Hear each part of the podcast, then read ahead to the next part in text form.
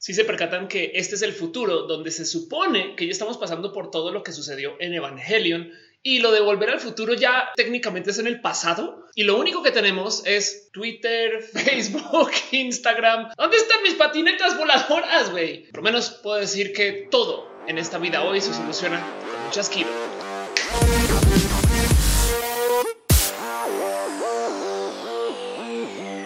Tal? Yo soy Ophelia Pasonas, la explicatriz. Sean ustedes bienvenidos a mi canal aquí en YouTube o en Facebook o donde sea que ustedes lo consuman. Este bonito canal donde nos vemos una vez a la semana para darnos un poquito de amor geek, para ofrecernos un poquito de cariño, amor, aprecio por el prójimo nerd y también la prójima nerd y también le prójime nerd. En fin, donde apreciamos que la gente a veces sobreanaliza las cosas, porque eso es exactamente lo que hacemos acá donde los martes en la mañana tenemos un pequeño torneo multiplataforma de Magic versus Yu-Gi-Oh!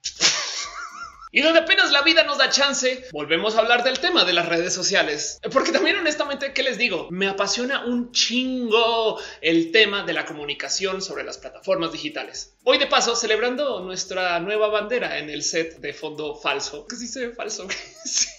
es CGI, güey. Solamente le añadía es dándole clic derecho fondo nuevo.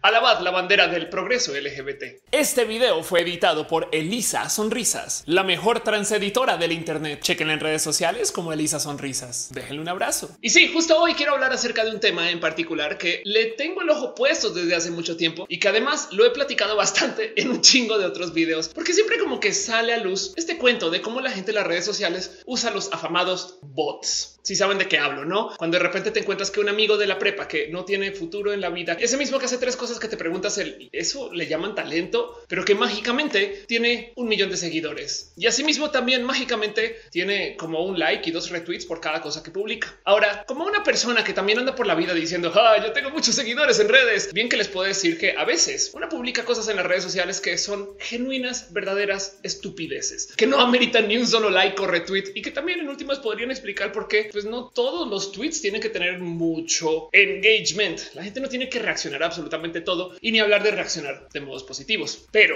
claro que sabemos que hay gente que eh, maquilla sus números, que de repente te das cuenta que mágicamente justo tiene números que no son congruentes con su actividad. Ahora, en el mundo de las redes sociales esto puede decir mucho o nada, pero esto también lo podemos atar a las famosas historias de cómo hay gente que compra bots. Y es que este tema lo vengo observando desde hace mucho tiempo, porque si ustedes son seguidores de mis cuentas en redes sociales, sabrán que yo en Twitter desde hace muchos años vengo comprando bots en público para documentar el proceso. De un caso en particular donde compré algo así como 100 mil bots para luego eliminarlos el mismo día y documentar el cómo funciona. Cosas que yo he hablado mucho en mis conferencias y que me gusta traer a luz porque siempre, pero siempre es bueno darnos un recorderis de cómo es de importante dejar de valorar a la gente por sus números en redes sociales. Cualquier persona puede comprar bots y eso que nunca se les olvide. Dejando eso de lado, el tener números en redes sociales en últimas es una forma de belleza digital. La gente te trata diferente, como si tuvieras un rostro más amable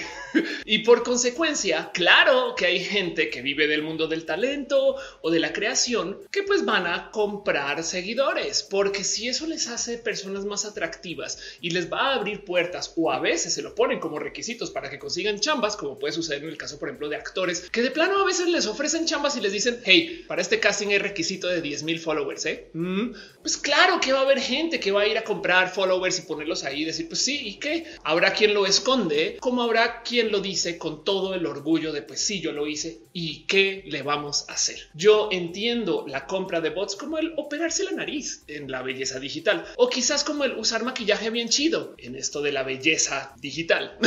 Pero como sea, piensen ustedes lo que piensen acerca de los bots y el tener bots en sus redes sociales. La verdad es que de lo que quiero hablar hoy es de cómo estos bots hoy en día son mucho más que tus followers. Este cuento de que la gente compra seguidores y maquilla sus números pues ya es como hasta cultura boomer. O sea, ya tengo tíos y tías que dicen, ah, este seguro compró sus seguidores de eso que del otro lado, no les voy a mentir que claro que hay gente que te va a ofrecer cosas si tú tienes seguidores y sabiendo que esto pues tiene un costo específico. Por supuesto que hay gente que también le juega al compro tantos seguidores por este precio y luego voy con una marca y a ver si me dan patrocinios por tener seguidores. Motivo por el cual también creo que es muy importante hablar de las capacidades de los bots y de las cosas que puede hacer la gente con los bots, porque los bots de hoy no solo dan follow Gracias a esto que yo he estado enredada en esto de la investigación de los bots, me han enviado todo tipo de raras comunicaciones pidiéndome que si quiero comprar otros o que si quiero simplemente crecer mis números en varios lugares. Y nomás les quiero compartir una cotización que me llegó en específico. Ahora tengan presente que cuando me llegan estos pedidos de compra, siempre me llegan de cuentas anónimas que como que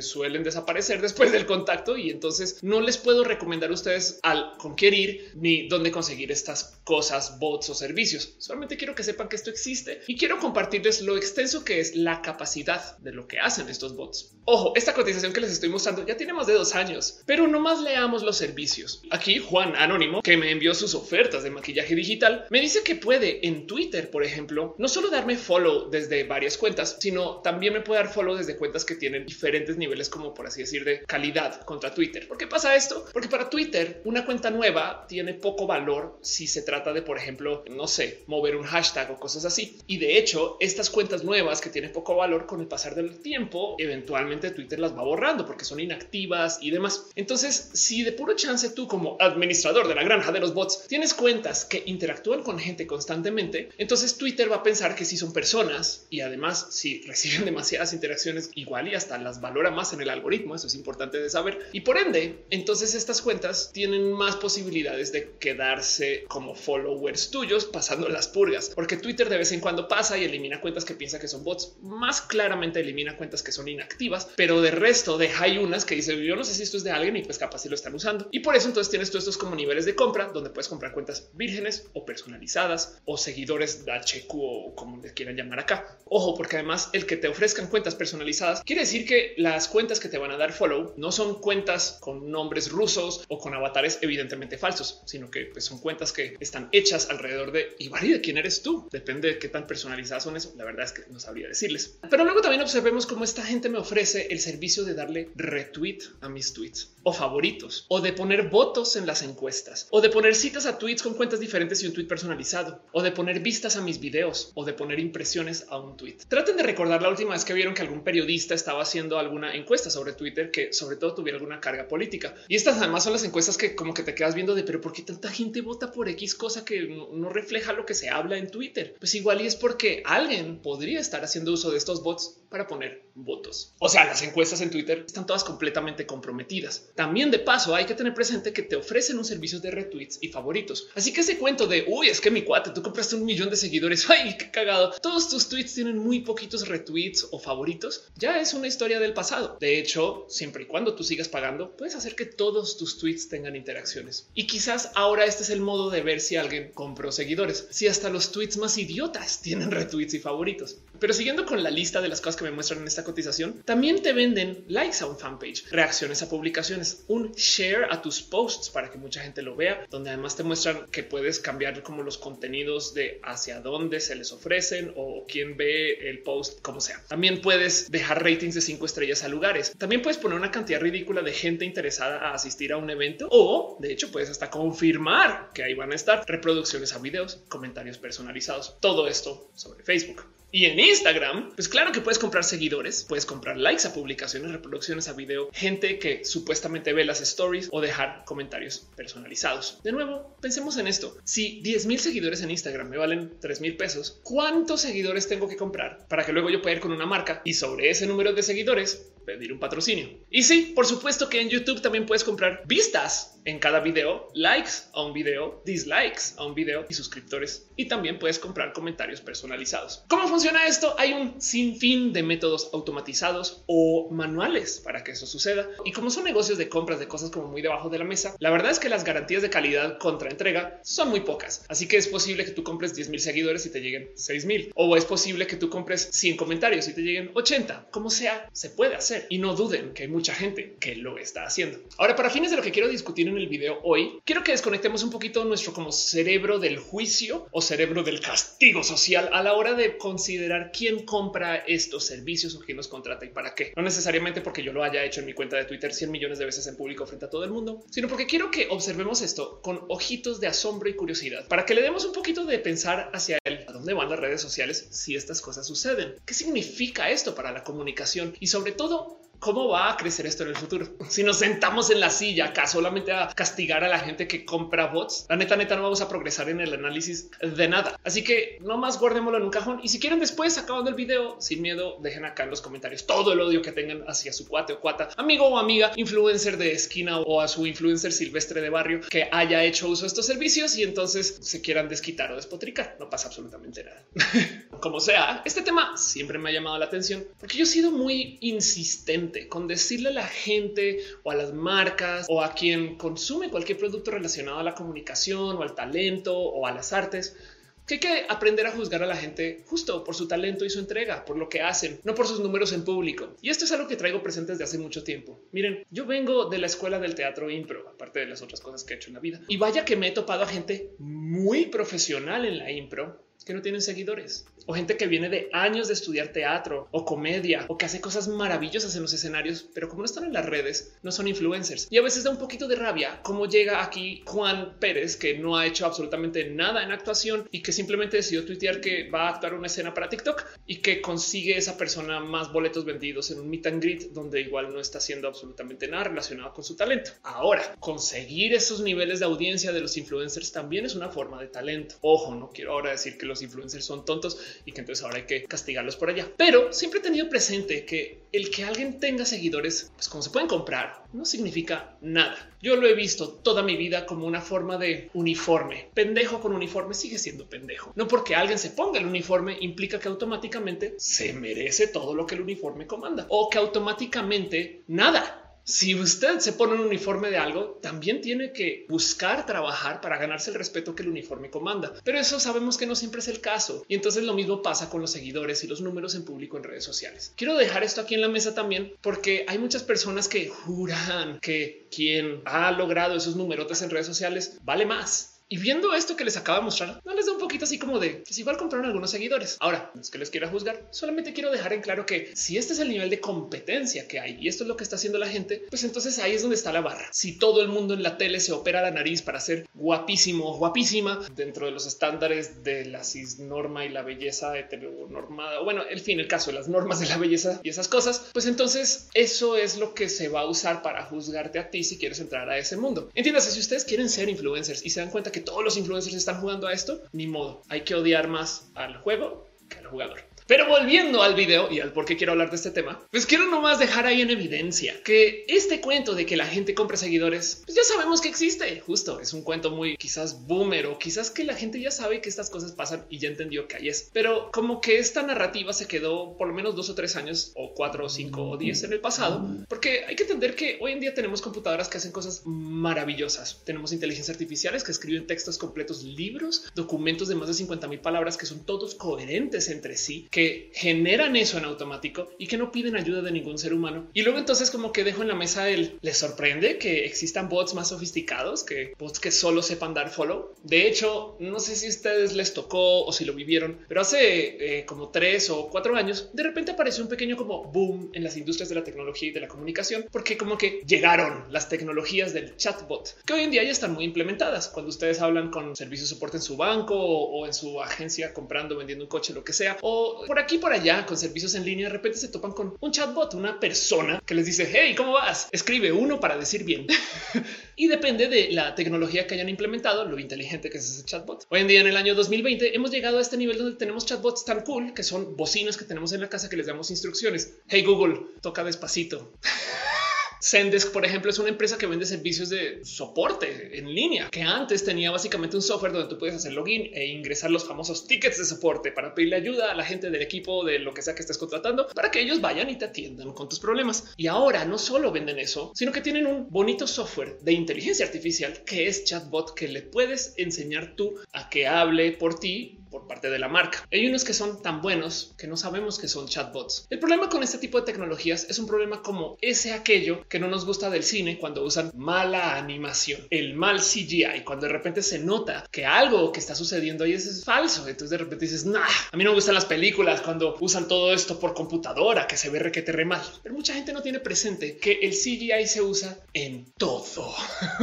De hecho, hay directores que graban escenas en lugares especialmente bonitos y que aún así vía CGI le ponen cuadros extra a la pared porque pueden y nadie se da cuenta. Hey, ¿vieron Parasite, la película de los surcoreanos donde nos hablan acerca de esto del tema de clases sociales? Por si no se dieron cuenta o no lo tienen tan presente a lo largo de la película, hacen todo tipo de analogías acerca del subir de estrato o de clase social y bajar de clase social. Y de hecho, cada vez que sucede esto en la película, suben unas escaleras o bajan unas escaleras. Es muy directo. Pero mientras esto sucede, pues tú como que sientas el hoy está subiendo de nivel, está bajando de nivel por motivos que honestamente no entiendo todavía. Pero bueno, así los artistas. El director decidió usar una casa que solo tuviera un piso y luego usando CGI, o sea, animación por computadora, le dibujó el segundo piso, donde yo nomás dejo la pregunta de si tienes tanto dinero para hacer una película, ¿por qué no simplemente buscas una casa que ya tenga dos pisos, carajo? Pero bueno, como sea, nadie o casi nadie se da cuenta al ver esta película que ese segundo piso entero, todo está dibujado por computadora. Y lo mismo sucede aquí. Cada que se hace uso de estas tecnologías para engañarnos, pues nos damos cuenta que son malas cuando nos damos cuenta, pero de resto ahí están casi que siempre. Hey, les molesta el autotune? Creo que el 95% de las producciones musicales, por no decir todas, o sea, quiero dejar ahí a algunas personas que dicen no, autotune no, pero creo que el 95% o más hace uso del autotune. A veces es para arreglar una nota de un bemol a un flat, o a veces es para eh, no más mejorar tantito el tiempo de cómo se canta una línea y ya. Hay una cantidad de usos ridículos para la tecnología del afinado. De hecho, en vivo se usa. Hay gente que canta y automáticamente les está afinando en vivo y nadie se da cuenta. Cuando te das cuenta es cuando los artistas deciden que quieren que te des cuenta. Este sonido share o reggaetonero del autotune está puesto ahí para que tú sepas que lo están usando, porque también demuestra algo dentro de la producción que quiere como que comunicar al mundo. Si sí, soy falso y qué, pero como sea, debido a eso se crea como esta leyenda de cómo el autotune es un mal invento, pero está en uso en todos lados. Y entonces volviendo a esto que les estaba presentando con esto de los chatbots, hay que entender que es posible que ya por lo menos en algunas ocasiones hubiéramos tenido pláticas hasta largas con robots y no con personas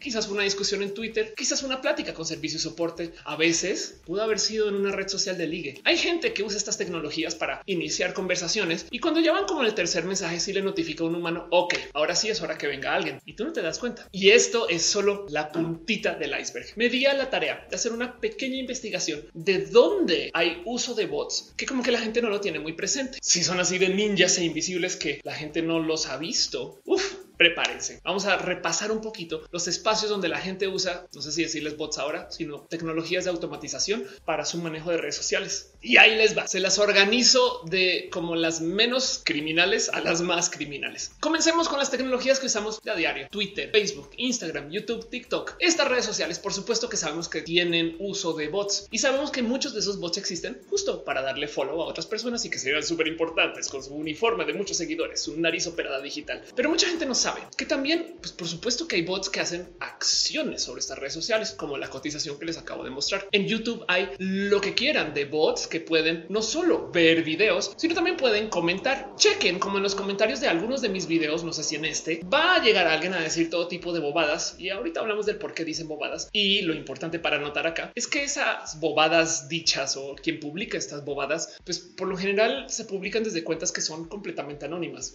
Carlos González y, entonces no ha hecho nada más en YouTube menos que abrió la cuenta y vino a insultarte. No, ¿por qué pasa esto? Pues porque lo que quieren es interactuar, pero como sea, pues por supuesto que en YouTube hay todo tipo de bots para inflar los números. Ahora pensemos en cómo esto igual y puede ser, digamos que capitalizable. Si de puro chance usted consigue cómo crecer sus views usando computadoras externas, entonces pues capaz si la matemática da que esos views salen más baratos de generar que lo que YouTube paga por view, pues estamos haciendo dinero solo porque sí. Por lo general esto no es el caso, porque entre el consumo de energía, la cantidad de IPs que necesitas para que YouTube no te pues, banee y demás, no es tan fácil de generar. Pero si ustedes tienen una cuenta de YouTube que tiene muchos views, muchos suscritos y números así inmensos, es posible que las marcas digan, uy, esta persona es alguien. Y lo impresionante es que si ustedes de repente llegan al canal de alguien y dicen, wow, tiene un millón de suscritos, capaz ustedes también le dan follow porque dicen, ha de ser una persona importante. Digo, en muchos casos sí lo es Solamente tengan en cuenta que esos números se pueden comprar y falsear. Ahora, luego mi favorito de observar es Instagram, porque en Instagram en particular se permite, digo, en todas las redes hay limitantes de cuánto puedes interactuar y demás, pero en Instagram en particular tiene una como política de platicar acerca de la automatización de Instagram. ¿Qué es esta automatización? Pues hay software que está escrito para literal darle follow, on follow a cuentas todo el santo día sin que ustedes siquiera abran Instagram. Y lo que tú haces es que contratas estos servicios y pues básicamente vas y le describes, ok, yo quiero que tú busques a gente que postea estas cosas, LGBT, tecnología, lo que sea que les interese. Y luego sobre eso, entonces el bot comienza a darle follow a una cantidad de gente esperando que alguien diga, ah, démosle follow back. Si les dan follow back, no hay problema. Si no les dan follow back a la semana o a los días, ya les un follow y se va con otras personas. Pues lo que dice Instagram es solamente manténgase dentro de estos límites. O sea, no le puedes dar follow a un millón de personas, pero los límites hablan de miles. Así que claramente está tildado hacia la interacción automatizada. Veces no solo es dar el follow, sino dejar el like o quizás ver una story. ¿Y qué importa ver la story? Bueno, hay gente que checa quién ve sus historias. Y entonces al ver que Juan González todos los días está viendo todas mis historias, igual y va y dice,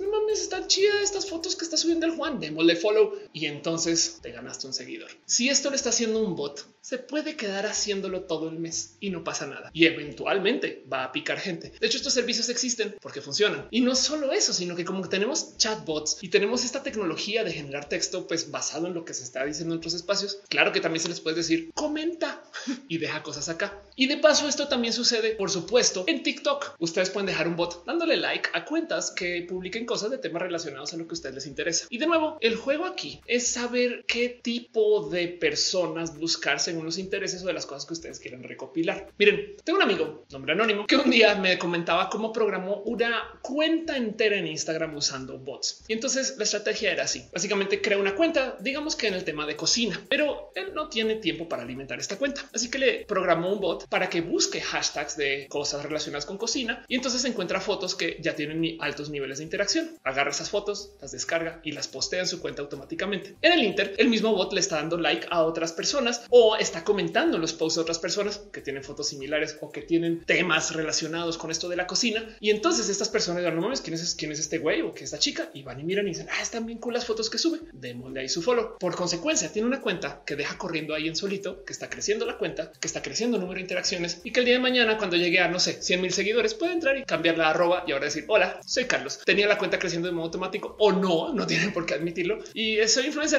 de cocina. Y es que miren, el truco del cómo promocionarse es un truco. Bien que ustedes pueden no gastar su dinero en estos bots y estos sistemas de automatización, sino pueden pagarle a las redes sociales y pedirles, oye, puedes promocionar mi cuenta usando tu sistema de promoción. Y si lo hacen, para eso existen. Tú puedes promocionar cualquier post en Instagram y más gente lo va a ver. Fin. De hecho, es posible que si tu estrategia está bien llevada, sea más barato hacer eso que comprar los bots o al revés. Pero lo que es difícil en ambas estrategias es no más saber a quién promocionarle lo que tú estás haciendo. Esto es una ciencia, esto es arte. Hay mucha gente que analiza el cómo encontrar estas raras relaciones que hay entre las cosas que le puede interesar a una persona y a otra. Y lo digo porque si ustedes justo hacen, no sé, contenido relacionado con comida, lo más evidente es promocionarse buscando pues comida.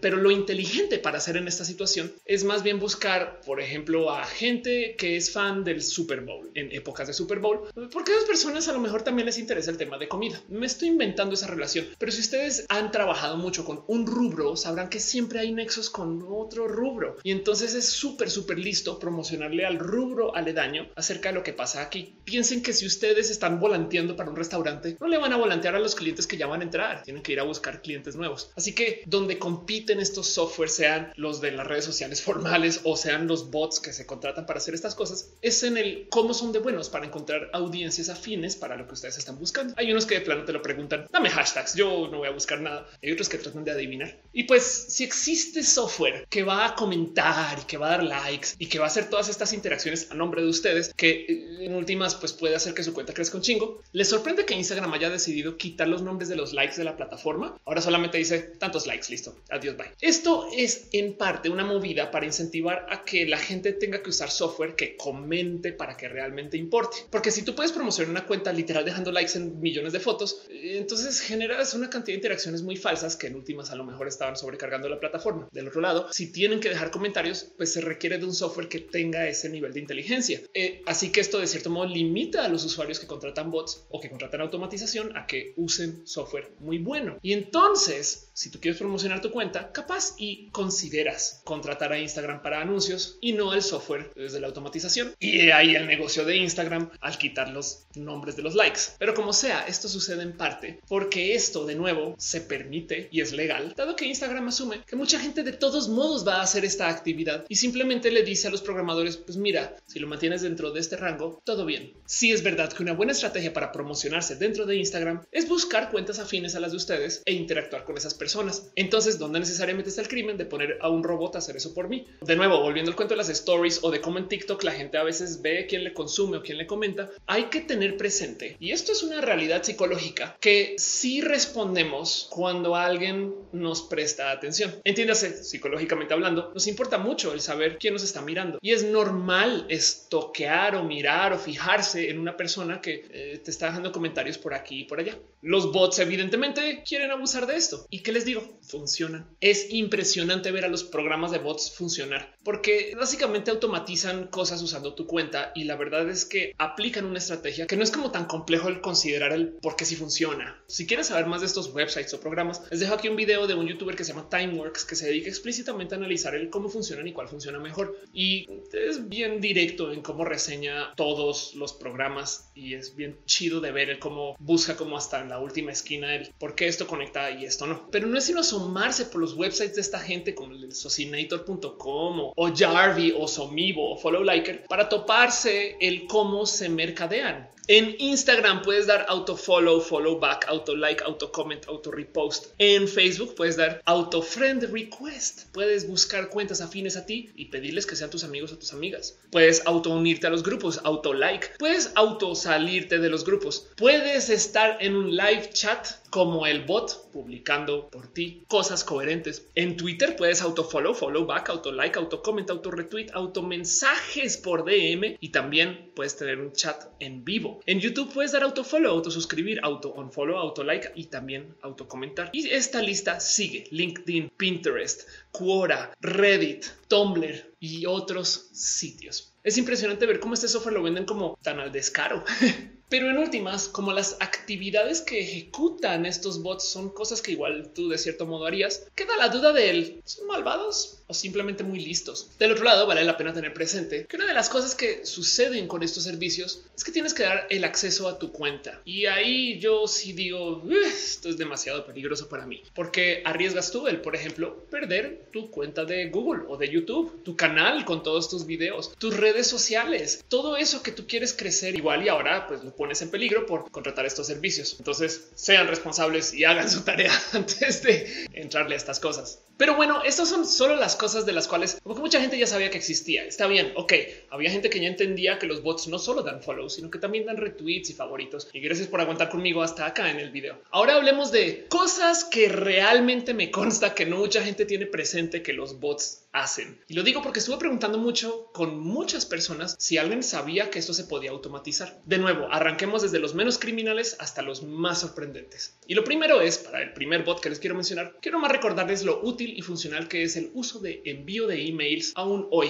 A menos que ustedes trabajen con algún servicio de marketing o que hayan lidiado con algo de la promoción en los últimos años, capaz si nos han dado cuenta que el envío masivo de emails sigue siendo muy vigente y funcional. Pero del otro lado, el uso del email por supuesto que también sigue siendo vigente y funcional. Y no dudo que ustedes habrán usado el email recientemente para ofrecer algo, buscar un servicio, responder una duda, hacer algo transaccional con cosas relacionadas con su trabajo. Así que hablemos de este bot o esta empresa que vende bots para automatizar el envío de emails. Y no, no estoy hablando del envío de mails que podrían constituir como spam o de mails promocionales o cosas relacionadas al marketing. En este caso estoy hablando de una inteligencia artificial que compone mails por ustedes usando sus palabras y que trata de hablar con la gente para para levantar interés acerca de cosas que igual ustedes harían a mano. Alguna vez enviaron un mail con una propuesta y luego no recibieron una respuesta. Entonces dejaron un post-it pegado al lado del monitor para luego en una semana volver a escribir, oye, ¿recibiste el mail? ¿Todo bien? Pues ahora hay una inteligencia artificial que puede enviar el mail de primer contacto y luego el mail de cómo vas, leíste todo eso en sus palabras. Y en puro caso que la persona responde y diga, no, si me interesa saber más, esta inteligencia artificial podría responder con datos acerca de la venta. O sea, si ustedes venden vía correo electrónico, todo eso ya es automatizable. Y de nuevo, estos no son mails de envío masivo, esos son mails de envío a muchas personas de modo personalizado, pero que salen firmados por ustedes, escritos por un robot. Les dejo la pregunta de si no habrán hablado ya con algún robot que envía mails a nombre de un ser humano. Próximo en la lista de bots raros que hacen más que dar follow. Esto que les voy a decir puede ser sorpresa para muchas personas y noticias viejísimas para otras personas, pero por si no lo sabían, Amazon ahorita está pasando por un problema serio porque resulta que hay una cantidad ridícula de reseñas en su plataforma que son falsas. Y ojo, porque muchas de estas reseñas falsas no necesariamente son generadas por bots. Hay una industria inmensa de personas que se sientan a escribir reseñas alrededor de varios productos que les piden solamente para que el algoritmo les crea más. Y no solo reseñan productos, sino también vendedores o también eh, lugares en Facebook o también eventos. Si ustedes piensan que un restaurante en Google tiene cinco estrellas es chido, pues nomás les dejo ahí la duda de si eso a lo mejor no serán solo reseñas compradas. También en Uber Eats. De hecho, en todas las plataformas donde existan estrellas, hay gente que deja reseñas en Netflix por contrato. Compran y venden cosas ustedes en Mercado Libre. Acá hay un bot que escribe la reseña post venta o que también escribe los mensajes de contacto para las preguntas que deja la gente sobre los ítems que ustedes están vendiendo. Podrían ustedes técnicamente dejar sus ítems ahí listados en Mercado Libre y volver cuando ya se vendieron. Pero a la hora de la venta es posible que han dejado tres o cuatro preguntas que se respondieron. Y para rematar, luego de que ustedes hacen el envío, el bot solito se encarga de decirle, hey, ¿cómo viste todo chido? Bien, déjame feedback y yo te dejo feedback a ti. Cosa que a mí me deja como este como sabor paranoico de qué habré hecho en el Internet que sí es real.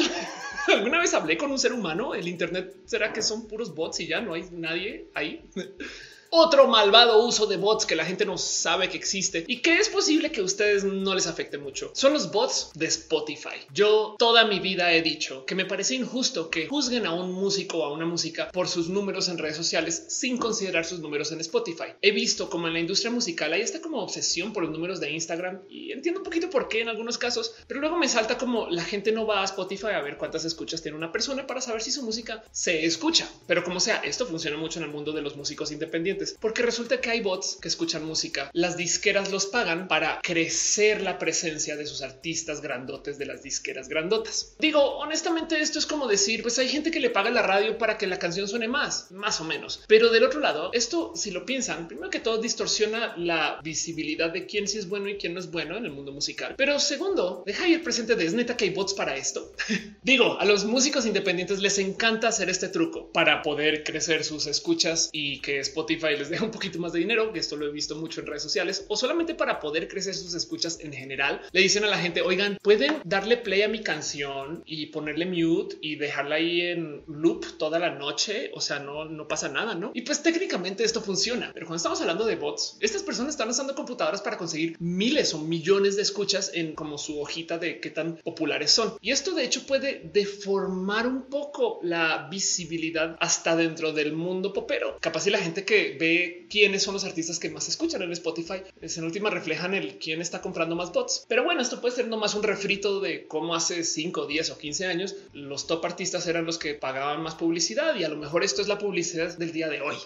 Como sea, sepan que hay bots para Spotify. Próximos en la lista para la gente que juega videojuegos. Esto no debe ser sorpresa en lo más mínimo, pero quiero que sepan que hasta en los videojuegos hay bots. De hecho, los más famosos se llaman aim bots, porque si bien hay bots que pueden chatear por ti, estás en un videojuego. ¿Qué importa tanto el chat que más el cómo juegues? Y cómo funcionan los aimbots, que de paso me parece un desarrollo tecnológico espectacular, es que básicamente escanean el juego en tiempo real y mueven el cursor o tu mouse, o sea, no el mouse físicamente, sino mueven el cursor dentro del juego para que siempre apuntes a donde tienes que apuntar para poder pues, disparar y ganar con puntería perfecta casi. Digo, este software te permite ajustar qué tan perfecta es esa puntería para que no estés literal solamente dando clic y ya viendo cómo ganas el juego en automático, pero sí permite ayudarte mucho para jugar. Ahora, si alguien que está en este espacio competitivo no hace uso de esta tecnología, jodido está. La tecnología del aimbot obviamente está prohibida en torneos y en espacios competitivos, pero eso no quiere decir que existan muchas personas que le den uso en los videojuegos que se juegan en línea en una cantidad de espacios y lugares. Digo, técnicamente también están prohibidos para jugar en línea, pero no siempre se pueden detectar. Muchas veces dependen de que la gente lo reporte. Así que si tú juegas tus cartas medianamente bien para usarlo en algunas situaciones, en otros casos no, puedes jugar mucho tiempo haciendo mucha trampa. Desde lo personal, yo creo que esto elimina cualquier gozo que exista detrás del juego. Si tú insta ganas absolutamente todo, pero también hay que considerar que si la competencia lo está usando, entonces pues a lo mejor tú también te tienes que poner esa armadura y pues batallar a su nivel. Digo, la automatización en videojuegos no es para nada una nueva noticia o algo así que de repente llegó al mundo. De hecho, hace unos años apareció una cosa en Forza que se llamó el Drive Atar, que es básicamente una inteligencia artificial que aprende de ti, de cómo manejas tu coche en un juego de carreras para que luego la computadora pueda jugar por ti en línea. Que también me deja la duda del por qué los desarrolladores le están enseñando a las computadoras a jugar para que yo pueda trabajar más y no a trabajar para que yo pueda jugar más. Pero observando lo que hicieron con Forza, pues no más dejo ahí el hecho que también hay tecnologías que están diseñadas para aprender a correr coches por ti, tanto como hay tecnologías que están diseñadas para jugar Mario por ti, tanto como hay tecnologías para que básicamente los bots hagan todo y jueguen contra ellos mismos y compitan contra ellos mismos. Y entonces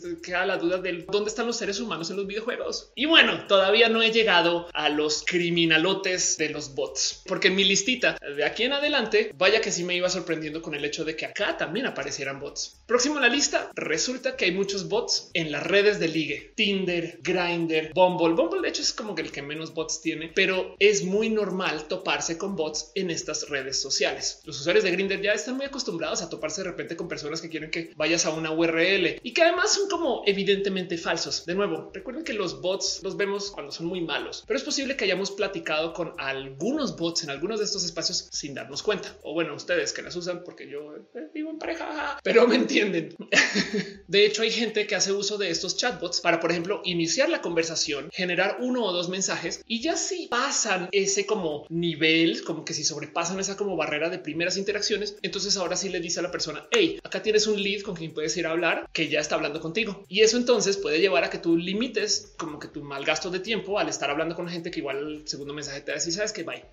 Ojo, porque hay gente que hace uso de estos chatbots para platicar contigo, no más para conseguir tu información. Hey, me das tu email o dónde vives y entonces comienzan a conseguir datos de ti que luego le venderán a alguien. Pero bueno, eso es Grinder y Tinder y estas cosas. Ahora, el próximo bot que también lidia con esto de las interacciones humanas sobre imagen es un poquito más broma que realidad, pero existe. Y si esto se programó en poquito tiempo para este uso, uff, como esto puede ser el futuro y da un poquito de miedo. Chido que exista, pero da un poquito de miedo. Y es que quiero hablar de este bot que se publicó para Zoom, que como que para Zoom, Ofelia, ¿acaso chatea? No, resulta que un güey decidió un día hacer la pequeña broma de grabarse en varios como estados, por así decir, boca abierta, cabeza como tilda a la derecha, a la izquierda, feliz, triste. Y sobre eso, pues se programó como algunas respuestas posibles moviendo su rostro. Yo sé que hay una técnica que ya se volvió muy viral en Zoom de crear tu fondo falso con una foto tuya, donde entonces tú como que te puedes parar y te ves que tú estás así como viéndola, pues así la conferencia. Pero en este caso, este güey programó el bot para que dé una imagen que responda a lo que se está diciendo en el Zoom. Si tú le dices hola, ¿cómo estás? Él responde bien. Ahora, ¿por qué es mamalonería? Porque ese bien lo está respondiendo usando pues un audio sintetizado. En esta demo en particular, pues este güey básicamente programó este software para que pues agarre cualquier sintetizador de voz y vámonos, dejando de lado que si tenemos sintetizadores de voz con inteligencia artificiales que pueden aprender de ti, de tu voz y de cómo hablas, que se podrían aplicar para este uso. Yo creo que esta tecnología se puede mejorar mucho más. Y pues da mucha risa ver el video viral porque también en la llamada como que no le avisa a sus compañeros y compañeras y tienen unos buenos como cinco minutos de discutir si estás ahí o no estás ahí, cómo se demora en responder un poco y los movimientos son como todos chocados porque son como imágenes más no animaciones. Parecería que es una persona que está en Zoom con una muy mala conexión al Internet. Entonces, para rematar, si conecta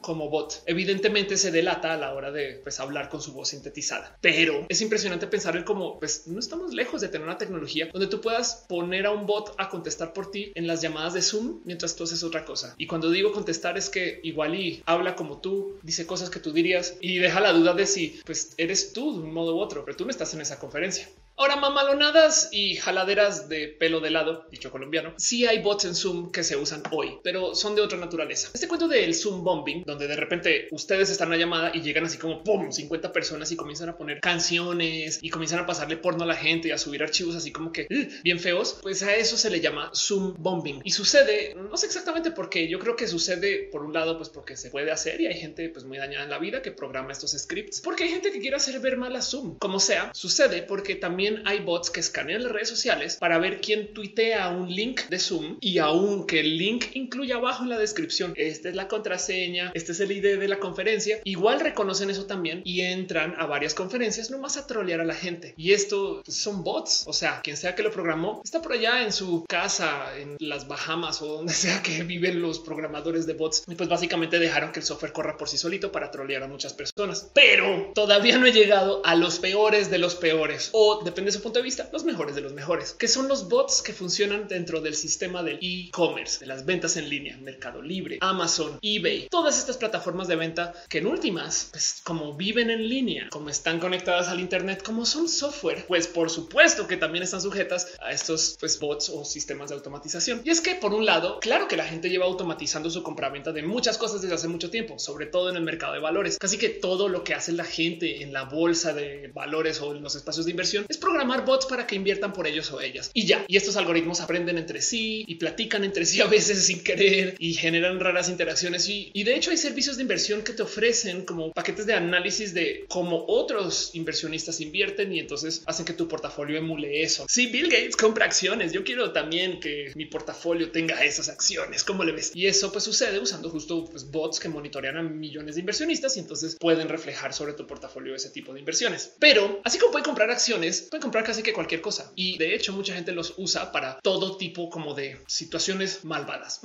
Por ejemplo, en eBay, si son usuarios de sistemas de ventas de remate, hay bots que están programados para comprar cualquier cosa al mero último segundo, justo antes de que se acabe pues, la subasta. Pero cuando digo el mero último segundo, es que están programados para permitir que entre la oferta para la subasta justo a tiempo para que ningún humano pueda reaccionar y por consecuencia llevarse la subasta sin que nadie se dé cuenta. Del otro lado, hay gente que hace uso de estos bots para inflar los precios de las subastas. porque haría alguien algo así, Ofelia? Si imagínense que ustedes quieren vender, no sé, su celular y entonces lo ponen en eBay, pero si lo ponen al precio que quieren, capaz si no consiguen pues, tantas ofertas. Si lo ponen a un precio muy bajo, van a conseguir más ofertas, pero arriesgan de puro chance que el precio del teléfono no llegue al nivel de lo que sea que ustedes quieren recibir. Así que lo que puedes hacer es listarlo barato, que de paso vale menos en la plataforma, y luego hacer uso de un software para que ponga pues, ofertas a medida que se va acercando el final de la subasta para ir subiendo el precio para que llegue al precio al que tú quieres que se venda. Si por chance no se vende, pues bueno, queda de tu lado y lo controlo el software. Pero lo impresionante es que estos programas a veces traen inteligencia para tratar de predecir si la gente va a seguir ofertando o no sobre las cosas que se estén vendiendo. Y del otro lado, nunca les ha pasado que han querido comprar, no sé, entradas a un concierto súper cool o comprar un producto que acaba de salir y de repente se dan cuenta que ya se vendió en todos lados. Pues así es como le hacen. Hay una cantidad ridícula de personas que hacen uso de software para comprar lo que sea que esté saliendo ahorita y luego revenderlo. Entonces, por eso es que se acaban los PlayStations cuando salen las tarjetas de video GTX. Por eso es que la gente no consigue acceso a sus conciertos y luego las tiene que comprar de otra persona al doble de precio, porque ese es el negocio. Así se trasnochen y estén listos 1201. Ya los compro. Créanme que la computadora todavía es más rápida que ustedes en un caso que se volvió muy famoso ahorita que Nvidia lanzó nuevas tarjetas de video, pues se acabaron las tarjetas y entonces tuvieron problemas porque pues los estaban revendiendo en espacios como en eBay. Pero las reventas en eBay mágicamente comenzaron como a venderse a precios que ya estaban fuera del rango de lo que deberían de valer. Estas tarjetas de video que pues valen cientos de dólares estaban en eBay por 70 mil, 80 mil dólares y la gente estaba muy confundida de si alguien estaba pagando eso o estaba ofertando para eso. Hasta que en algún momento en un foro una persona se confesó diciendo no, yo decidí joder a estos revendedores diseñando un bot que pusiera ofertas falsas sobre sus productos, no más para castigarlos por quitarnos los productos de la tienda oficial de Nvidia. Bravo, campeón. Muchas gracias por por lo menos ahora dejarlos con una cantidad extra de inventario que igual van a vender de todos modos en una semana. Pero bueno, en otra historia súper, digamos que divertida, pero que también a la par fue muy cruel, hubo mucha gente que comenzó a especular con la compra y la venta de productos sanitarios al inicio de la pandemia. Este cuento de que la gente iba al Costco a comprar una cantidad ridícula de papel o de gel antibacterial para lavarse las manos y estas cosas también sucede porque muchas personas en línea literal compraron todo el inventario para luego tratar de revenderlo. Amazon en algún momento decidió ponerle un alto a esto y joder a estas personas, así que prohibió la venta de algunos de estos productos sobre su plataforma, sobre todo si estos vendedores pues, se les había detectado que estaban comprando en masa en otros espacios. Y en un caso muy extremo apareció esta noticia de un personaje que se quedó con 17 mil botellas de gel antibacterial en la casa porque no se la aceptaron en ningún lugar para poder revender. Bien cruel, considerando que al inicio de la pandemia conseguir estos productos no era fácil y da mucha rabia considerar que encima de eso estas cosas sucedieron porque pues, había mucha gente que estaba básicamente aprovechando la necesidad de la gente para comprar y revender estos productos usando bots. Pero ¿por qué puse a la gente que hace uso de bots en el e-commerce como los espacios más criminales de los usos de bots que la gente no sabía que existía o pues no muchas personas sabían que se aplicaban los bots aquí? Porque me topé con una cantidad de bots que hacen drop shipping. Debe existir algún término en español para describir lo que es el drop shipping, quizás la venta por reserva, pero se los explico de cómo viene el concepto en inglés. Drop shipping es cuando tú vendes algo que no tienes. Entiéndase, si ustedes, por ejemplo, alguna vez han diseñado una playera para vender o han trabajado con algún diseñador, saben que las cosas se hacen, pues por lo general después de la venta, porque para qué voy a guardar 100 playeras en la casa hasta que las venda si yo puedo venderlas y después hacerlas y luego enviarlas. Esto para muchas personas que vivimos en Latinoamérica es muy normal. A veces te topas con gente que te vende cosas que no están en el país. La compras y esa persona luego va y la tiene que importar y ahora te la entrega. Pasan a veces semanas para estas entregas justo por eso, porque no las tienen ahí en inventario. El dropshipping es una muy bonita técnica que funciona sobre todo en el Internet porque se presta para que tú puedas hasta comprobar los mercados para ver si vale la pena hacer cosas y tener inventarios alrededor de los productos que quieras vender. Es buena idea. Pues cómo le ven que hay bots para hacer dropshipping. ¿Cómo funciona? Literal es software que va a, por ejemplo, Amazon levanta productos a medida que se van publicando en Amazon y automáticamente los publica en otro espacio, como por ejemplo Mercado Libre, con una descripción similar o como con una foto que hasta puede ser la misma tomada. Si alguien compra en Mercado Libre a un precio mayor de lo que sea que está en Amazon, entonces el bot automáticamente toma la orden y la pone en Amazon y se la envía a esta persona y esta persona nunca se entera que su pedido no vino de Mercado Libre, pero técnicamente es completamente legal hacer una cosa así y donde falla el sistema, por así decir, es que quien está comprando en Mercado Libre no necesariamente va a ir a comparar precios contra Amazon para ver si lo consigue más barato aquí o allá. En últimas, esto todo se puede hacer a mano, pero estoy hablando de un software. Esto es un bot que tú dejas corriendo, que además ya les dije que también pueden poner otro bot para responder preguntas y otro para dejar el feedback técnicamente está haciendo dinero solo por existir. Ustedes lo programan y se van a seguir con sus clases de karate o aprender alemán mientras el computador o la computadora, como la quieran llamar, está básicamente levantando productos de alguien más en Amazon y revendiéndolos en Mercado Libre y ganándoles, no sé, 10, 20, 30 por ciento, lo que sea sobre cada producto mientras ustedes duermen soñando del karate o algo así. Estos bots me rebasa que existan porque, pues primero que todo, además cruzan plataformas, pero encima, pues al parecer son muy usados. Sí es verdad y se los digo yo que me la paso comprando cosas en línea, que hay muchas personas que se dedican a vender cosas de otras plataformas en una plataforma. De hecho, por eso a veces pasa que los envíos tardan tanto tiempo, porque pues, simplemente se pone ahí una foto generada a veces, no es una playera con la imagen acá sobrepuesta encima y luego ya que se vende desde ah, sí, eh, espera que el software vaya y encuentre ahí el proveedor y haga las cosas, o por lo menos le notifica a la persona para que esa persona vaya y nomás conecte y ate los cables y se envíe y adiós, va, yo no tengo nada que ver con esto. Y de nuevo, lo importante tener presente acá es que es esto botismo malvado o es esto simple automatización. No hay algo ahí que pensar. Todavía no he llegado a lo que quiero como analizar de este caso y antes de clavarme en el entender el por qué o de las implicaciones del hecho de que estos bots existan y simplemente no los tengamos tan presentes, quiero también hablar de un uso que es real, genuina y completamente criminal de bots. Hay gente que por supuesto que ha tomado esta tecnología y pues la volvió literal un arma weaponized. Usando la tecnología de bots puedes crear una cantidad de escenarios, sobre todo en las redes sociales, donde la gente se cree cosas que no están sucediendo. Estamos viviendo en la época de las noticias falsas y la infodemia y en la época de la posverdad. Y pues las técnicas de la posverdad, donde lo ven, ya están muy documentadas. Una de las cosas que se hablaban de él, cómo los rusos en los 70s y en los 80s lograban publicar noticias falsas que la gente luego se creía. Y estas son grandes historias de grandes noticias falsas que la gente jura al sol de hoy que sí sucedieron. Fue por medio de la siguiente estrategia. Básicamente consiguen que medio pequeño, desconocido o nuevo publique una noticia que sea. Y entonces esa noticia pues es la noticia falsa. Noticias como las vacunas son malas para ti en vez de pues, lo que son buenas. Pero bueno, como están en un medio súper desconocido, pues obviamente no mucha gente las va a ver. Así que lo que hay que hacer es que necesitas encontrar a alguien que valide esa noticia. Lo que se hacía en los 70s y 80s era buscar a un literal tonto útil, ese es el término formal que le daban a estas personas a esto, para que esa persona se creyera la noticia sin necesariamente validar que estaba publicado en un medio pues de bajísima reputación. Al esa persona decir que eso sucede o que se está hablando de este tema, los medios capaz y pueden levantar entonces la nota sin responsabilizarse por su existencia, porque como le está diciendo el tonto útil, lo que tiene que decir es tonto útil de preferencia o de turno, está diciendo que esto sucede. ¡Ah!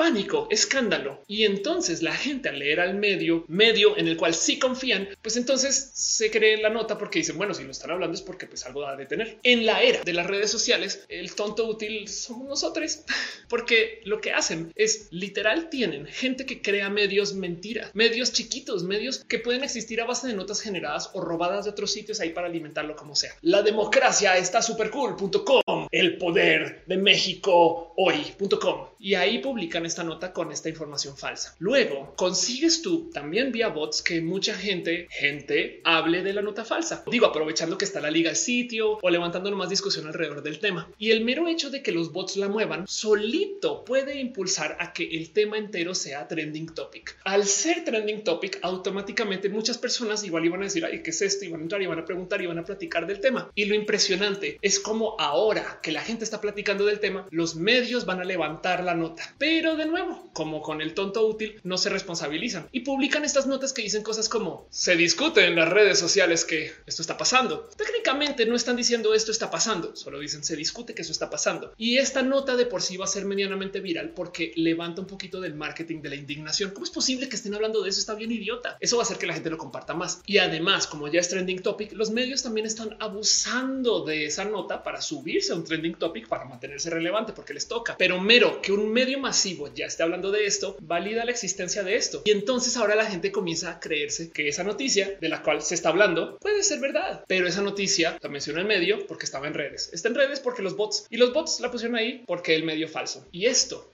todo se puede automatizar. Les diría que es broma, que es una lástima que haya pasado algunas veces, pero es que pasa tan a menudo. Hace nada hubo un caso en particular que María Fernanda Mora, periodista eh, deportiva bien cool, estaba comentando por ahí en sus redes sociales de cómo en algún momento haciendo uso de las redes sociales en una transmisión, pues levantaron un dato que pues en últimas fue falso porque lo leyeron mal y ahí quedó. Como fue falso, el dato resulta que hablaba de una de las jugadoras que estaba pues ahí en el partido en la liga femenil, pero como era un dato falso, la jugadora tuiteó para decir no, no, no, no, no, eso no pasó. Estaban hablando algún familiar algún particular, pero ya que ella lo tuiteó, los medios levantaron ese tweet sin importar del contexto o de la investigación o del periodismo o de la profesionalidad del todo su rubro laboral y publicaron que lo que se dijo en el tweet era tremendo escándalo y fueron varios medios diciendo cómo pasó esta y que les explota el guay. Pueden creer que en redes sociales corrigen a la periodista y demás y salta un poco el hey, ¿dónde está la integridad periodística o dónde está la investigación? Pero no les importa. Y como estamos programados y programadas para creer en los medios masivos por algún motivo bien raro, entonces ahora estas cosas se vuelven verdad. Y esto, como les digo, bien que puede ser automatizado. Los bots son muy tóxicos porque como no sabemos si somos seres humanos o no, eh, entonces no sabemos si podemos dudar o no. Pero lo más impresionante es que como son bots, no duermen y los puede dejar ahí funcionando y capaz si pica uno en mil, todavía ganan. Pero bueno, como les digo, todo este tema me apasiona porque es observar el cómo pues nos relacionamos con la tecnología. Y esto es roja y aquí nos gusta nerdear. Y entonces quiero llevarme este análisis un poquito más hacia lo nerd o quiero por lo menos verlo un poquito más a fondo porque no solo les quiero hacer aquí la denuncia de que estos bots existen, que de por sí me parece impresionante, sino quiero también platicar un poquito del entonces qué significa que las cosas se hagan con bots o por bots, sobre todo tomando en cuenta que hay muchas redes sociales que los permiten, no necesariamente porque sean malvadas, aunque un poquito a veces también sí, pero de ciertos modos los permiten porque asumen que la gente igual va a hacer esas cosas. Hey, los robots nos rodean hace mucho tiempo. ¿Ustedes creen que los coches, sus computadoras, las cámaras, consolas de videojuegos, cualquier cosa que sea así como manufacturada de la época moderna se hace con manos humanas? En el caso de los coches Tesla, el 95% del vehículo está hecho por robots. Llevamos 100 años de gritarle a la pared diciendo la automatización nos va a dejar sin trabajo trabajos y hoy en día tenemos más trabajos creados y posibles y disponibles que lo que se haya tenido en ningún momento de la historia. Entonces hay algo hay que analizar acerca de nuestro mero miedo a la tecnología y cómo nos choca que existan bots. Lo que sí vale la pena de observar es cómo estos bots, de hecho hasta en muchos casos, dominan lo que se habla, lo que se dice de cierta cosa en particular y no mucha gente lo tiene presente. Hay un análisis muy bonito que se puso a observar la respuesta en redes sociales cuando se estaba discutiendo todo esto de los acuerdos del cambio climático, el acuerdo de París eh, hace nomás unos añitos y topa que desde ahí hasta creo que los meses consiguientes todo lo que se dijo en redes sociales no era necesariamente dicho por seres humanos. Una cuarta parte de los tweets, sean para bien o sean para mal, los pusieron bots. Y muchas veces hemos visto que esto sucede en las redes sociales. De repente aparece un hashtag pro presidencia y luego uno anti presidencia y te quedas como pensando el wow, esto es como así son las batallas de los robots. Esto es, esto es Terminator de 2020 o qué pedo. Para mí, lo más impresionante es sentarse a pensar entonces el cuántos recursos consume el que estos bots estén hablando. En el caso del email es muy visible el cómo esto de hecho representa un mal gasto de equipos y cómo hasta se podría medir en polución generada solo por existir. El 50% o depende de la época que lo observen porque ha llegado a ser el 60 o 69% en el 2012 de todo el email escrito del mundo es spam. De nuevo, más de la mitad de los correos electrónicos que se escriben en el mundo son escritos por una computadora. Y del otro lado tenemos computadoras que son lo suficientemente inteligentes para cachar ese correo spam. No todo, pero la gran mayoría. Por consecuencia, la mitad del email, depende del año en el que miren, a veces más, está hecho por computadoras para computadoras y ningún ser humano los ve. Ahora tratemos de cuantificar esto en cantidad de servidores que están prendidos para enviarle mail a otro servidor. Y ya lo mismo con los tweets que ponen los bots de Twitter. ¿Cuántos discos duros se han hecho y llenado de tweets generados por una computadora que los leyó otra computadora y que ningún ser humano vio nunca? Me es completamente impresionante considerar el cómo la industria de los bots no solo es tóxica en cómo nos enseña a desconfiar de la gente que nos rodea o de lo que se está diciendo o del cómo interactuamos con otras personas, sino que también pues consume recursos de computación. Y aquí estamos nomás pues sintiéndonos mal porque alguien nos insultó en redes sociales. Hay mucho que discutir acá, pero sí les puedo decir que tantas cosas de lo que hacemos a diario, vaya que ha sido automatizado de un modo u otro y que muchas decisiones se han tomado por nosotros vía bots. Ahora, no quiero hacer este video para solamente hablar mal de los bots, porque de nuevo, si Instagram permite una cierta cantidad de automatización y las otras redes sociales también de paso, entonces también hay que alejarnos un poquito de todo este tema y quizás pensar, bueno, hay algo bueno que ha de estar saliendo de esto en alguna esquina. Y para poder tratar de entender el cómo podríamos ver a los bots como buenos si son tan tóxicos en Twitter y estas cosas, quiero que pensemos un poquito en el cómo funciona la mente del el geek o el nerd o la persona geek, la persona nerd versus cómo funciona la mente de una persona que no trae como la computación es en su visibilidad de las cosas que se pueden hacer. Hay una viejísima gráfica que se presenta mucho como en el mundo de la programación de cómo la gente que programa, pues en últimas programa porque no quiere trabajar. Ya sé, acaba de decir que todos los programadores son perezosos, pero es más un tema de una mentalidad, porque imagínense una hipotética situación donde se le ofrecen a dos personas ejecutar la misma tarea. Es una tarea talachosa, repetitiva, manual, que requiere de que alguien esté sentado detrás de una computadora haciendo cosas y pues que le va a tomar digamos que en esencia dos días de ejecutar. Puede ser catalogar un Excel o puede ser documentar algo en un website. Ustedes invéntense lo que quieran en su cabeza. Para la persona que no tiene esta como educación programática, lo único que puede hacer es chambearle, se sienta a darle notas. Bueno, que yo comienzo, yo le arranco y demás. Para la persona que trae una mentalidad de la programación, es muy normal que, pues, si bien arranca a hacer las cosas, en algún momento entre este desespero, porque de nuevo la mentalidad que domina aquí es el no, yo no quiero hacer esto. Y aquí es cuando muchas personas comienzan a escribir scripts, a buscar cómo automatizar este proceso y a trabajar en el desarrollo de programas que en últimas haga el trabajo por ellos o ellas. En esta famosa gráfica que se comparte mucho como en círculos de administración de TI y estas cosas, pues entonces aquí se ve como una desconexión entre cómo por un tiempo la persona que está programando se ve como si no estuviera trabajando. Es como de güey, yo ya voy en la fila 44 y tú que no la fila 2, pero dame chance. Pero es porque está escribiendo el macro en Excel o es porque está diseñando el algoritmo para poder procesar las cosas mucho más rápido. Y cuando por fin tiene el script o cuando por fin ya tiene el ejecutable,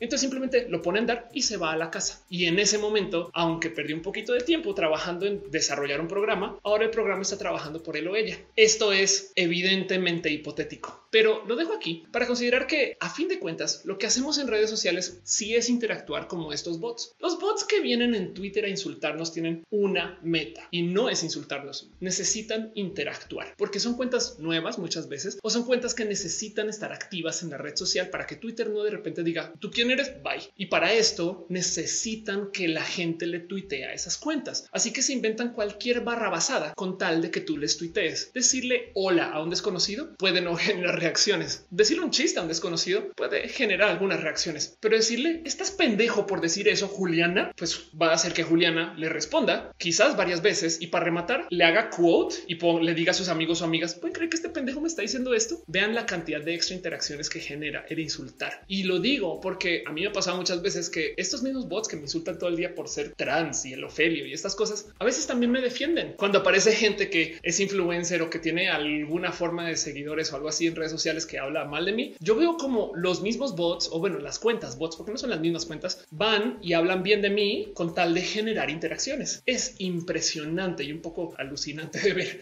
pero el punto es que lo hacen porque necesitan mantenerse vigentes y creciendo de seguidores. ¿No es eso lo mismo que queremos hacer en las redes sociales? Solamente que en este caso los hace un software, no es una persona. Nunca discutan con un bot porque eso es lo que quieren. Nunca malgasten su tiempo tratando de corregir a alguien en redes sociales cuyo nombre de usuario o foto de avatar o perfil de lo que tuitea estas cosas pues sea de evidente bot. Debería ser un video como solo eso, no como identificar si una persona es bot. Ah, ya existe, está en este canal. El caso es que quiero darle un poquito como de tren de pensamiento al por qué los bots podrían ser buenos. Y la verdad es que en últimas, si son para tu beneficio, son buenos. Si hacen que tu carrera funcione, despegue, si te consiguen ese casting porque por motivos muy idiotas te pusieron un límite de seguidores, son buenos. Pero del otro lado, si mejoran la calidad de la entrega de lo que haces, claro que son buenos. Tanto como tú puedes contratar un bot para crecer una cuenta solo porque la quieres crecer, bien que puedes hacer uso de un bot para encontrar gente que tú no encontrarías si estuvieras buscando a mano. Del otro lado, a medida que la gente crece en su presencia en redes sociales, y esto es una realidad estadística, su comportamiento en las redes sociales, curiosamente, se vuelve como el de un bot. Esto estadísticamente hablando. Hay un estudio que topa que las cuentas de los grandototototes en redes sociales ya no interactúan como seres humanos sino interactúan como si fueran un bot. No hablan con gente, solo publican y cuando hablan, pues buscan interactuar de modos que pues en últimas promocionen a la marca original. Y es que en eso entonces quiero dejar ahí sobre la mesa que la existencia de los bots y las estrategias digitales que hacen uso de bots no tienen que responder exactamente al que la gente sea requete malvada y le dé uso a estas tecnologías, sino más bien al que como están diseñadas las redes sociales, pues piden que la gente se comporte así. La industria de la falsedad es real. No solo hay software para modificar tu rostro como Facetune y estas cosas, hay software para modificar tu cuerpo, pero porque si tú subes una foto a Instagram con un cuerpo bellísimo, eh, vas a conseguir más interacciones y la red social de cierto modo nos fomenta a que busquemos publicar cosas que generen más interacciones. Fin, así están diseñadas. Es el nombre del juego. Y si tú quieres crecer en redes sociales, ser influencer, tener dinero por eso, si quieres que la gente piense mejor de ti o estas cosas que pasan cuando tienes muchos seguidores que son raras, entonces a lo mejor estos son los caminos para hacerlo. Y es una lástima porque esto entonces tira aquí bajo el tapete a la honestidad, al compartir desde el corazón. Y yo sé que hay gente que tiene una cuenta en Facebook con 20 amigos y una cuenta en Instagram con la gente cercana a su corazón. Y eso es espectacular. Pero para aquellos y aquellas de nosotros que esto es nuestro negocio de vida, nuestra oficina, pues esto es un poquito más como el cigarro y hay que entender que el cigarro tiene sabores, formas, métodos de fabricación, métodos de transporte y que pues de cierto modo se va a seguir consumiendo. Entonces pues simplemente hay que atenerse a lo que las reglas nos piden, nos dejan hacer y en dónde está la industria y pues entender que si vivimos de un vicio, entonces pues por lo menos no nos podemos culpar de que el vicio existe, sino podemos navegar alrededor de él. Sería chido no ser personas viciosas, pero la realidad de la humanidad es así. Y los bots en últimas están haciendo cosas que hubiéramos hecho a mano, tan a mano que hay servicios diseñados para hacer actividad de bot que los bots todavía no saben hacer bien. Amazon tiene una herramienta súper bonita que se llama el Mechanical Turk, que básicamente es una plataforma donde tú puedes ir y hacer micro tareas que son lo suficientemente complejas como para que una inteligencia artificial no valga la pena desarrollarla o no le cache bien, pero que pues en últimas le requiere de poquito esfuerzo cualquier ser humano y que se vuelve como pues medianamente repetitivo. Y entonces tú lo puedes partir como millones de tareas. Ejemplos. Estoy haciendo una base de datos de websites de no sé, medicina. Entonces tengo que ir a todos los websites de los resultados de Google bajo estas palabras clave y literal levantar el nombre del website y la URL y guardar eso en un Excel. Eso es una talachota que me va a tomar dos o tres semanas de hacer a mano.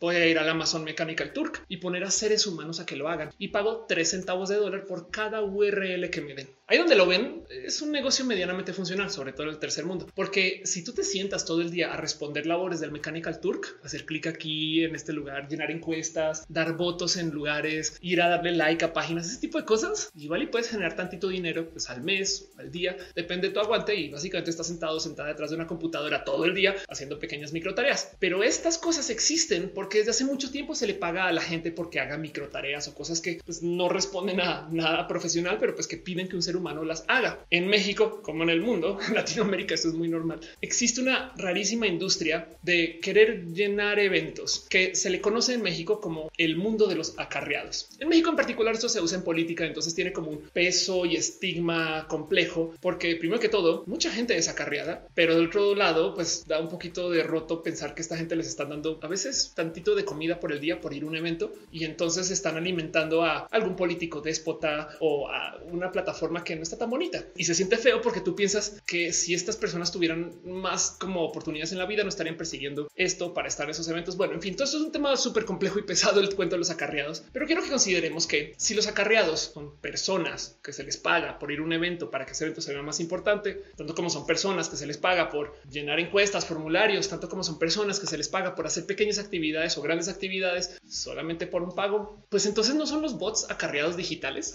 y no entonces son los bots más bien un sistema electrónico de algo que nos choca por otros motivos o que nos salta que exista por otros motivos. Siento yo que el hablar de los bots en últimas es más bien hablar de la cultura del acarreo. El hablar de los bots responde al cómo pues, la gente existe para responder a una industria de la falsedad. Y entonces, si esa industria de la falsedad alimenta algunas cosas que pueden ser buenas, son buenos o son malos los bots, hay mucho que pensar acá. Pero justo no quiero juzgar a nadie por hacer uso de estas tecnologías, porque si tú creces tus redes sociales y tu producto es chido, entonces básicamente lo que es tu capacidad de arte promoción. Y hay algo ahí que quisiera observar. Miren, el tema de los acarreos ahí donde lo ven representa raras cosas en el corazón. Hay un servicio estadounidense que se llama Crowds on Demand, donde literal tienen un website que tú puedes ir y contratar acarreos para usos específicos, inclusive usos políticos o activistas. Esto me rebasa, de hecho, que tú puedas ir a un website y literal como que prefiltrar y seleccionar que necesitas a tantos activistas para ir a una marcha abortista y que luego lo pongan en su website como logros. Conseguimos que cambien esta ley o que cierren este negocio de este restaurante de esta persona que discriminaba. Digo, las causas son buenas, pues, pero que te lo vendan así se siente raro.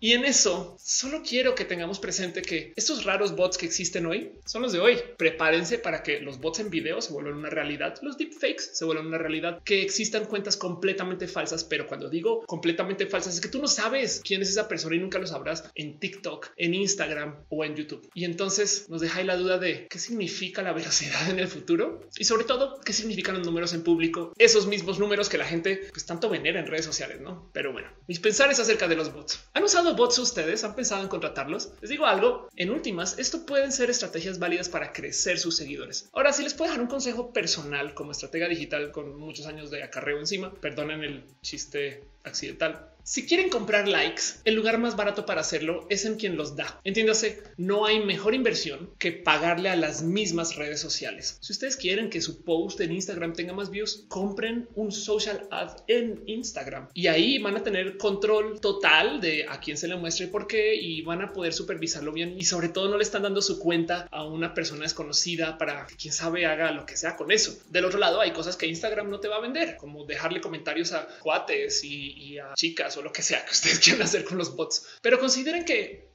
si ustedes no lo hacen y ven que su vecino sí lo está haciendo, les dejo ahí en su corazón si vale la pena entonces pensar si ustedes lo van a hacer. Hay una historia de un comediante mexicano que nunca supe si fue con bots o a mano, pero que se tomaba el tiempo de comentar en básicamente todos los videos que se publicaban en redes sociales de otros comediantes diciendo ah, deberían de haber invitado a esta persona que en la superficie se ve como un pequeño acto de troleo, pero la verdad es que le consiguió muchas chambas a esta persona y deja el pensar de si estas estrategias no son simplemente el dónde está la barra. Pero bueno, Me gustaría saber sus opiniones del tema. ¿Qué piensan de todo esto? Déjenme en los comentarios. Yo les leo todo y si no les respondo aquí, responderé en un roja responde. Para todo lo demás, sepan que este canal existe justo para darnos mucho cariño, amor y aprecio a la diversidad con nuestra bandera de fondo, fondo real. nuestra bandera LGBT progreso, este canal que le gusta hablar acerca de la diversidad porque todos y todas somos personas diversas y hay que entender que pues, la vida es así. Hey, si ustedes saben de alguien diverso o diversa que esté cerca a su vida por algún motivo, ese chico gay en el Starbucks, ese barista que saludan en las mañanas, esa persona en su oficina que se viste diferente y eso ya le hace una persona diversa, su tío o su tía lesbiana con la que no le han escrito hace mucho tiempo, no sé, alguien de la diversidad, ¿por qué no le ponen un mensajito de hey, ¿cómo vas? O cuéntame de ti. Eso no saben lo lejos que va a llegar sobre todo en el mundo de la diversidad, que tanto estamos acostumbrados y acostumbradas a que nos maltraten.